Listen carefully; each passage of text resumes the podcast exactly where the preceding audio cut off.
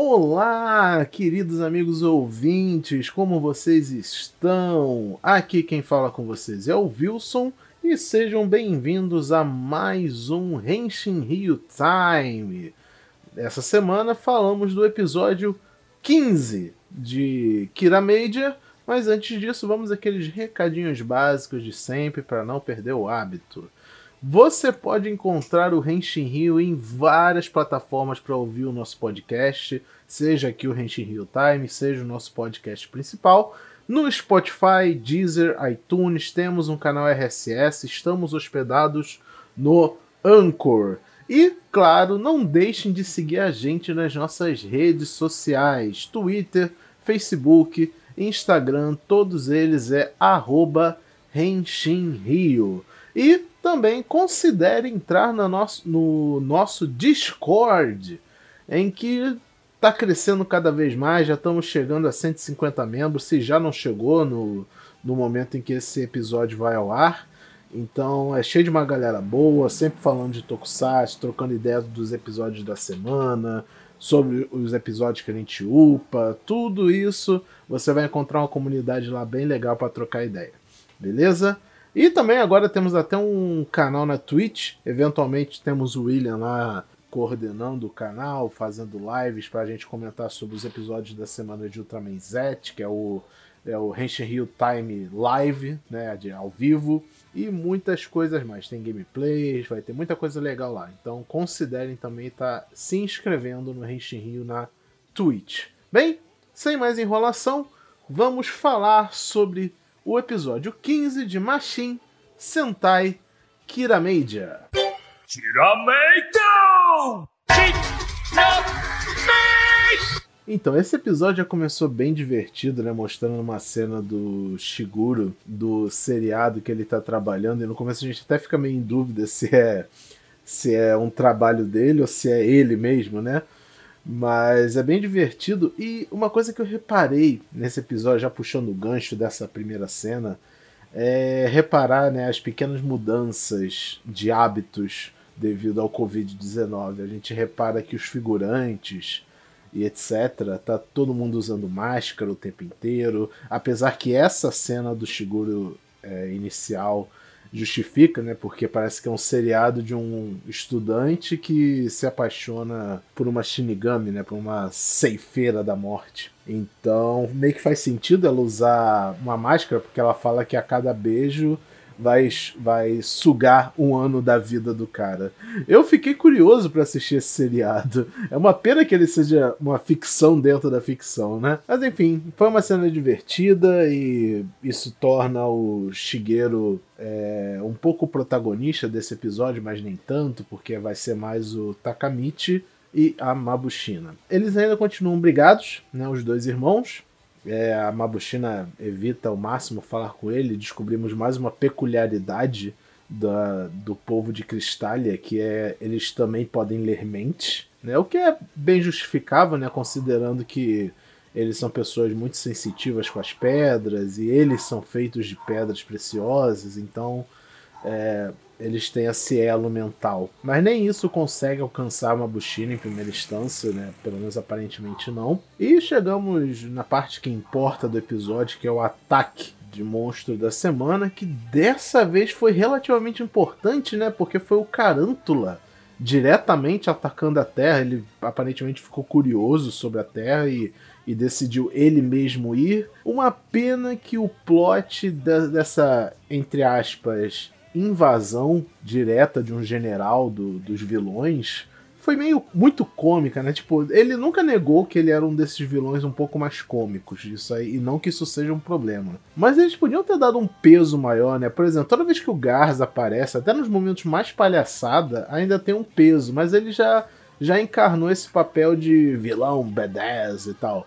O Carântula, ele ainda. Ele, eu, eu gosto muito do visual do Carântula, eu acho legal a interpretação que ele entrega, mas ele ainda é meio fraco, sabe? Ele ainda é só o cara que gera monstro. E pra primeira ação direta dele, ficou muito palhaçada, sabe? Tipo, eles, obviamente, por motivos de plot, é, eles perderam para dar o momento do Takamichi e o Shigeru serem mais, mais, mais relevantes, mas ainda assim, sei lá, podia ter sido melhor, acho, podia ter sido um pouco ter um pouco mais de peso para um episódio de general atacando diretamente, porque é, só a Mabushina, né, conhecia ele, afinal ela viu o ataque que aconteceu na terra natal dele, foi o primeiro contato dos Kira Majors em si com esse general e sabe ficou uma coisa meio esquisita. É, mas eu entendo até porque como eu falei mais no comecinho né? A gente nota alguma, alguns procedimentos. E a, o ataque do Carantula foi fazer um jogo de aqui no Brasil conhecido como pick stop.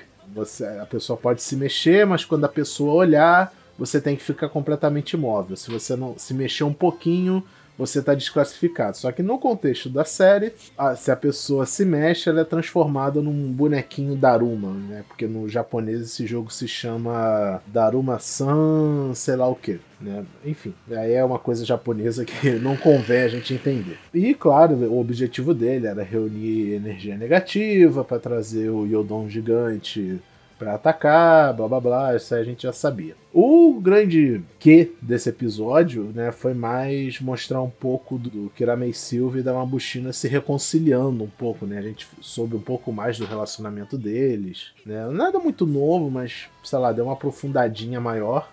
Eu gostei disso, mas ainda não foi o suficiente para mostrar que, sei lá, estão 100%, sabe? É, então, sei lá, foi um episódio. Foi, foi divertido. Não, foi, não vou dizer que foi um episódio ruim, mas eu acho que eles podiam ter tirado proveito para fazer um episódio mais relevante, né? E como eu falei, tava, iniciei o raciocínio eu acho que eles escolheram, escolheram uma narrativa com esse jogo de pick stop justamente para as medidas de segurança, né? Porque era uma trama em que todo mundo podia ficar relativamente afastado um do outro, não tinha muito contato entre as pessoas, era um espaço extremamente amplo que eles estavam na filmagem.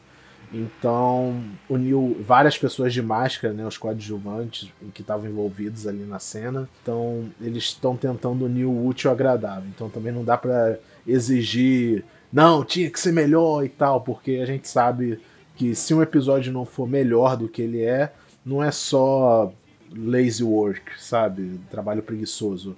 É só medidas de contenção, medidas de segurança, porque a gente sabe que o Japão não está 100% livre do Covid-19, tem vários surtos lá de vez em quando, o pessoal afrouxa e tal. É, inclusive, eu acho que eles voltaram muito cedo com os Tokusatsu. Eu sei, eu sei, eu também queria que os Tokusatsu voltassem, mas eu acho que podia, sei lá, adiar um pouco mais, sabe? Tipo, isso não é trabalho essencial nem nada. Então, até ter mais controle sobre isso, eles podiam maneirar. Mas enfim, é o que temos. E esse foi o episódio.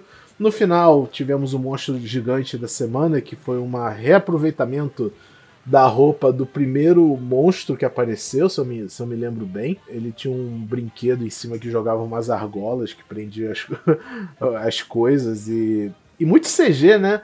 Teve bem pouca cena realmente do Switch Actor. 90% da batalha de mecha foi CG mais uma vez, a gente sabe por quê. E é isso, né? Ah, uma coisa, antes que eu esqueça: o título desse episódio, Listen the Voice of Takamichi, que é uma referência a um filme chamado Voices of the Sea Last Friends, que é um filme de 95 sobre guerra da Toei. Agora eu vou sempre trazer o título e a referência, já que eu comentei isso no episódio passado, que eu tô achando bem legal. Essa dedicação deles em fazer pequenas referências nos títulos dos episódios. Bem, é isso, pessoal. Pro episódio do Rinchi Hill Time dessa semana. Espero que vocês tenham gostado. Comentem nas nossas redes sociais o que vocês estão achando de Kira Media, se vocês estão assistindo, se vocês estão acompanhando o Rinchi Hill Time. Então até a próxima com o episódio 16. Não sabemos o que nos aguarda.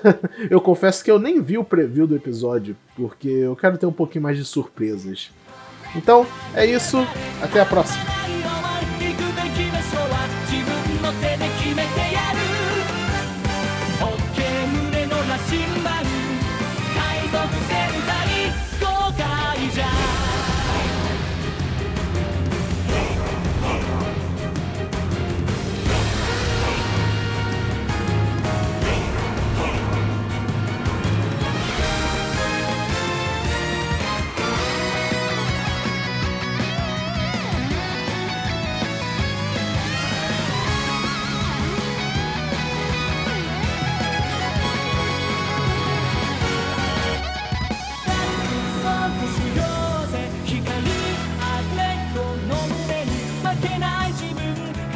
のため